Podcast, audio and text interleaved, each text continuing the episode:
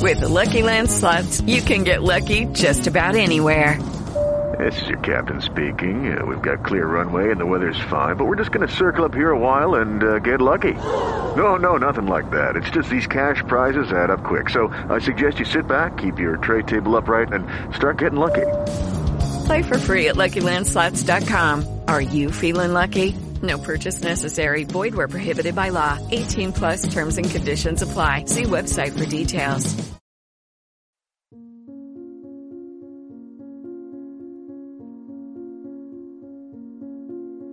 El teléfono de la cocina sonó a altas horas de la noche. A las 12, para ser exacto. Terminaba el penúltimo capítulo de la novela que había pasado por mi imaginación. El ruido de aquel había hecho que quisiera pararme rápidamente a levantarlo. No por la preocupación del asunto, sino por la urgencia de evitar que el agudo sonido se quedara en mi cabeza. Bueno, respondí. Disculpa que te moleste, pero hay algo que necesitas saber. Fue lo que dijo la susurrante voz familiar, que probablemente se escondía dentro de un pequeño armario para no ser descubierta. Terminó la conversación. La temperatura que rondaba mi cuerpo alrededor de las once se había esfumado dejando como resultado una oscura y tensa frialdad. El aviso fue claro y detallado. Era cuestión mía si decidía tomar cartas en el asunto o lo ignoraba y me iba a dormir. Pero la presión que ella me daba en mis malas noches hacía que quisiera ver con mis propios ojos si realmente lo que me advertía mi cabeza estaba pasando. Corrí al closet, tomé mi chamarra de piel, unos jeans marinos y unos botines cafés. Agarré mi cartera, mis llaves y un abrigo extra. Salí a toda marcha de mi cochera esperando hacer el menor tiempo posible. En los días con tráfico podía hacer 50 minutos y le ponía bastante empeño.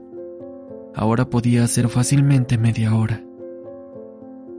La adrenalina hacía que no dejara de aplastar el acelerador y la ansiedad que mis manos no se quedaran quietas en el volante.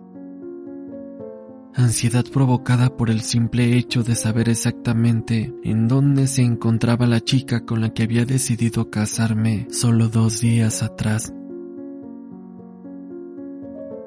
La indicación fue clara.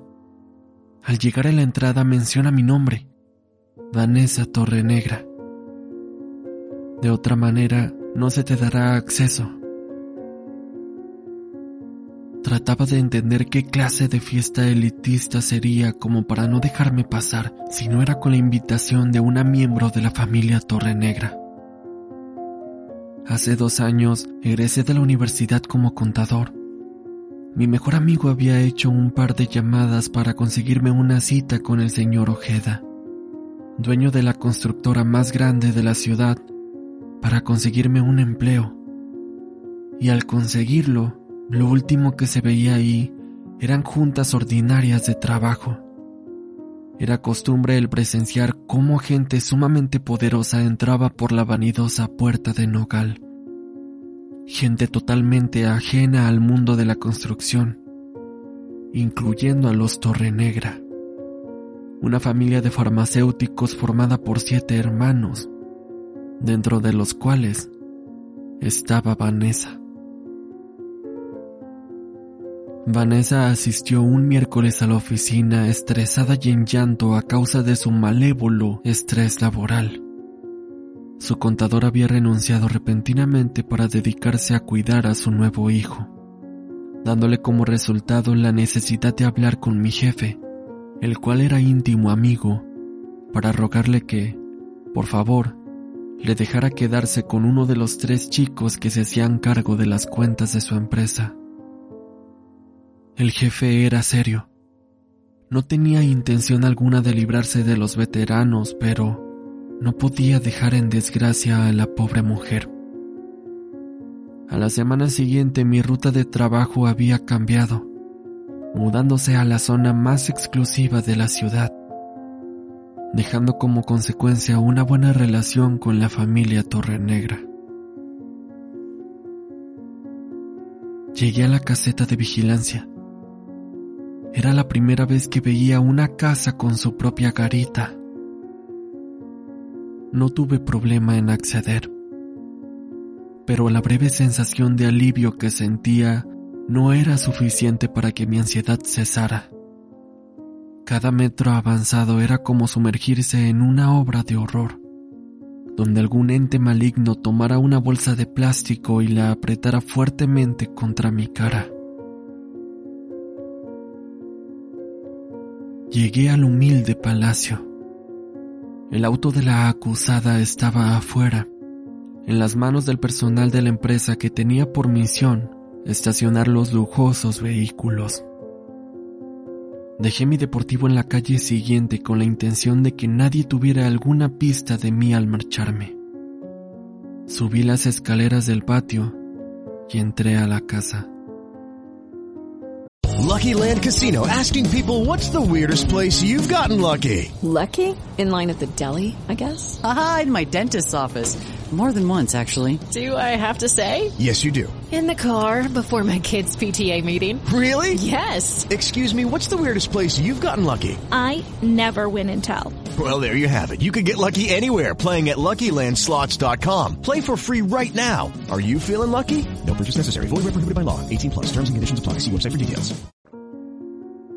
En efecto, la voz del teléfono tenía razón.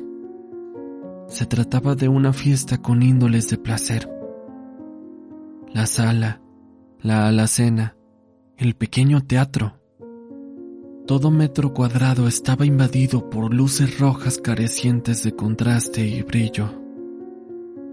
El público se estaba esmerando en ser único.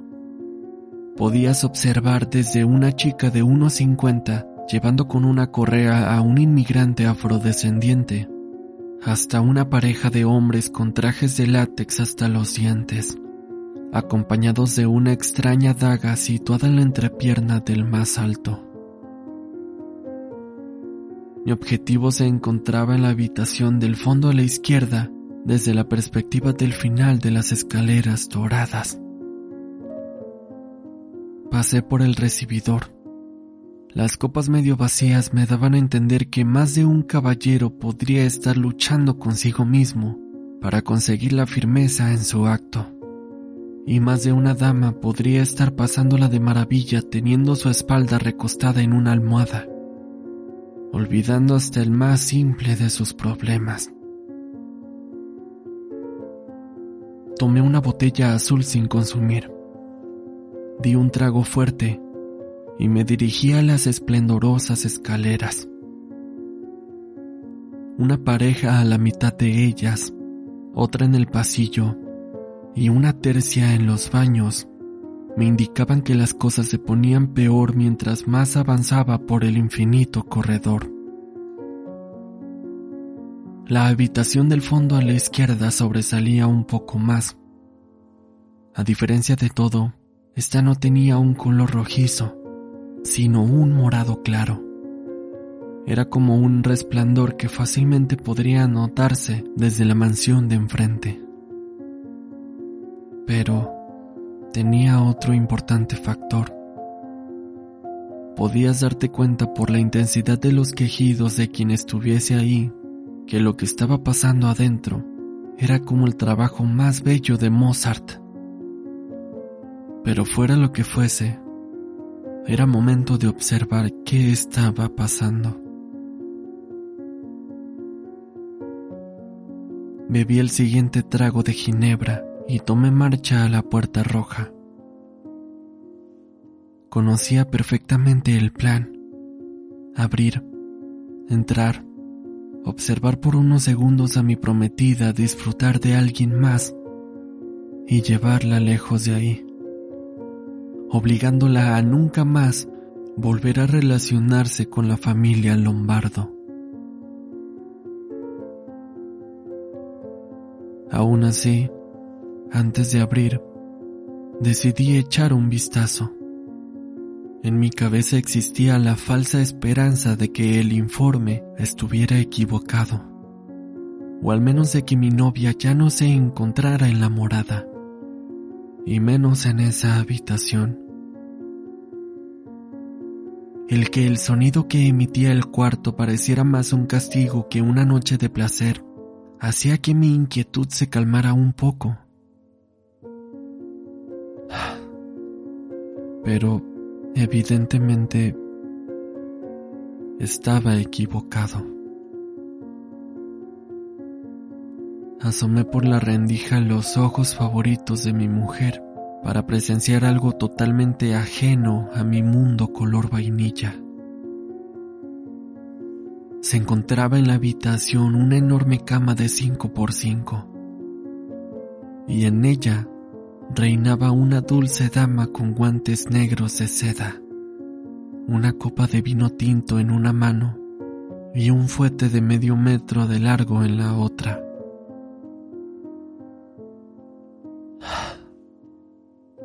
Mi novia.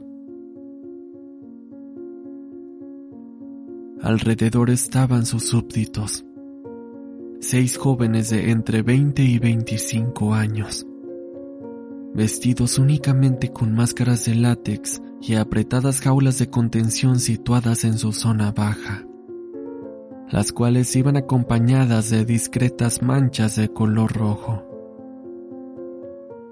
Ella estaba feliz, reía fuertemente.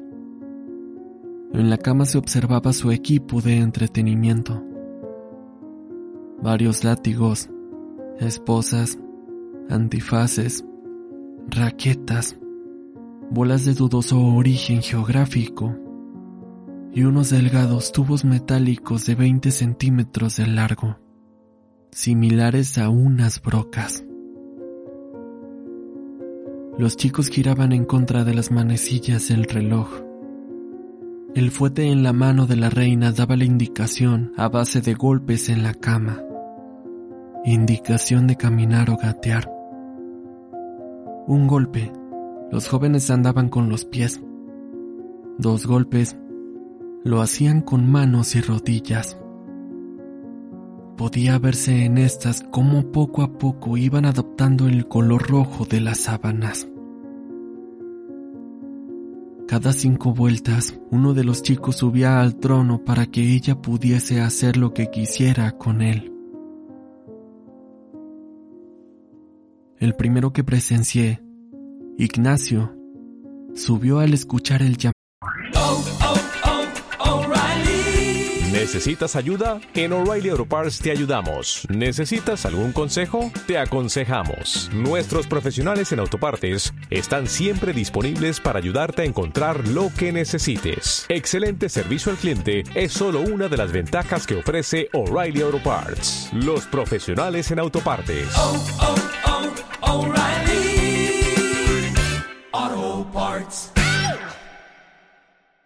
Y se acostó sin hacer ninguna objeción. Ella tomó sus manos y pies para colocarlos en cada esquina y empezó a disfrutar de sus privilegios. A continuación, el chico sufriría una paliza que no le darían ni siquiera dos hombres robustos en un bar. La reina tomó la llave que se encontraba colgado en su cuello y quitó el candado de la jaula de contención de Ignacio, dejándolo completamente amarrado bajo al tocador. Tomó la caja oscura de 25 por 25 que había dejado y sacó dos instrumentos más.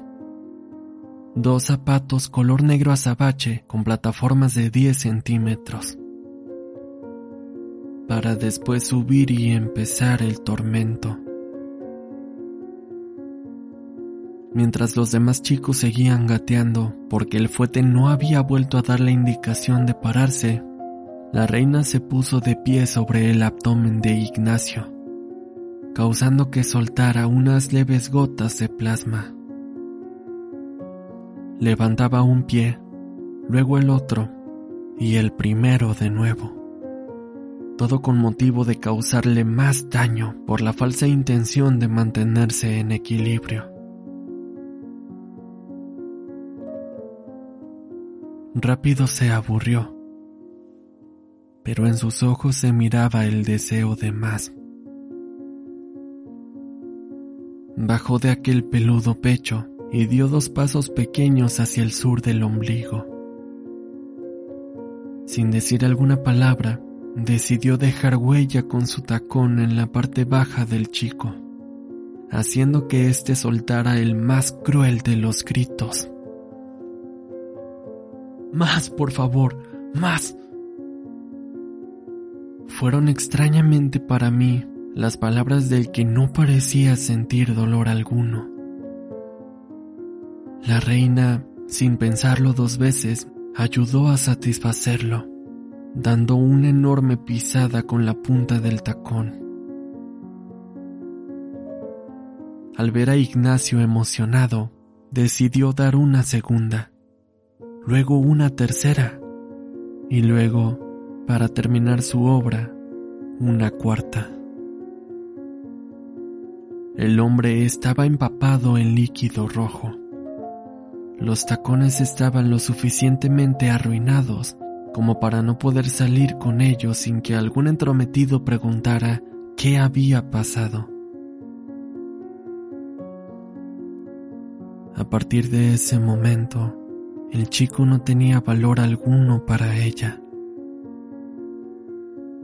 El fuete dio tres golpes y los demás dejaron de dar vueltas para ir a llevarse el inservible y estorboso cuerpo, dejándolo dentro de lo que parecía un baño a la derecha del tocador.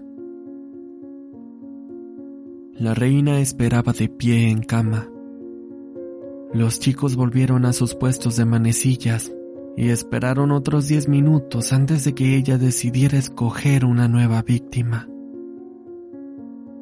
o mejor dicho, un nuevo afortunado. Desde la rendija se podía sentir en el pasillo miedo, angustia, terror, tristeza e incluso dolor ajeno. Pero no podía reaccionar. Mi cuerpo se había paralizado. El cerebro había plasmado la orden de solo observar y callar hasta nuevo aviso. Pero lo que vi después solo hizo que esa orden tardara más en esfumarse. Esta vez el elegido fue el chico de piel más blanca, José. Al igual que Ignacio, subió al trono sin pensarlo. Pero este chico tenía aún más emoción. Su delgado cuerpo no limitaba sus temblores.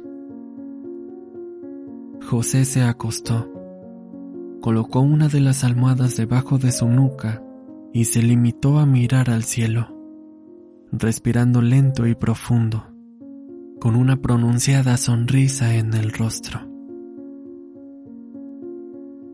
Esta vez la diosa no batallaría. Las herramientas que necesitaba ya estaban en el trono, acompañadas del peculiar maletín negro que era tan pequeño como su abdomen. Lo abrió y sacó seis diminutos tubos de metal, alzándolos en el aire como si se tratara de presumir un trofeo. Agarró con su mano izquierda el prolongado lápiz de carne de José y con su derecha el más pequeño de los tubos. Estaba a cinco segundos de entrar al orificio de infecciones. Y entonces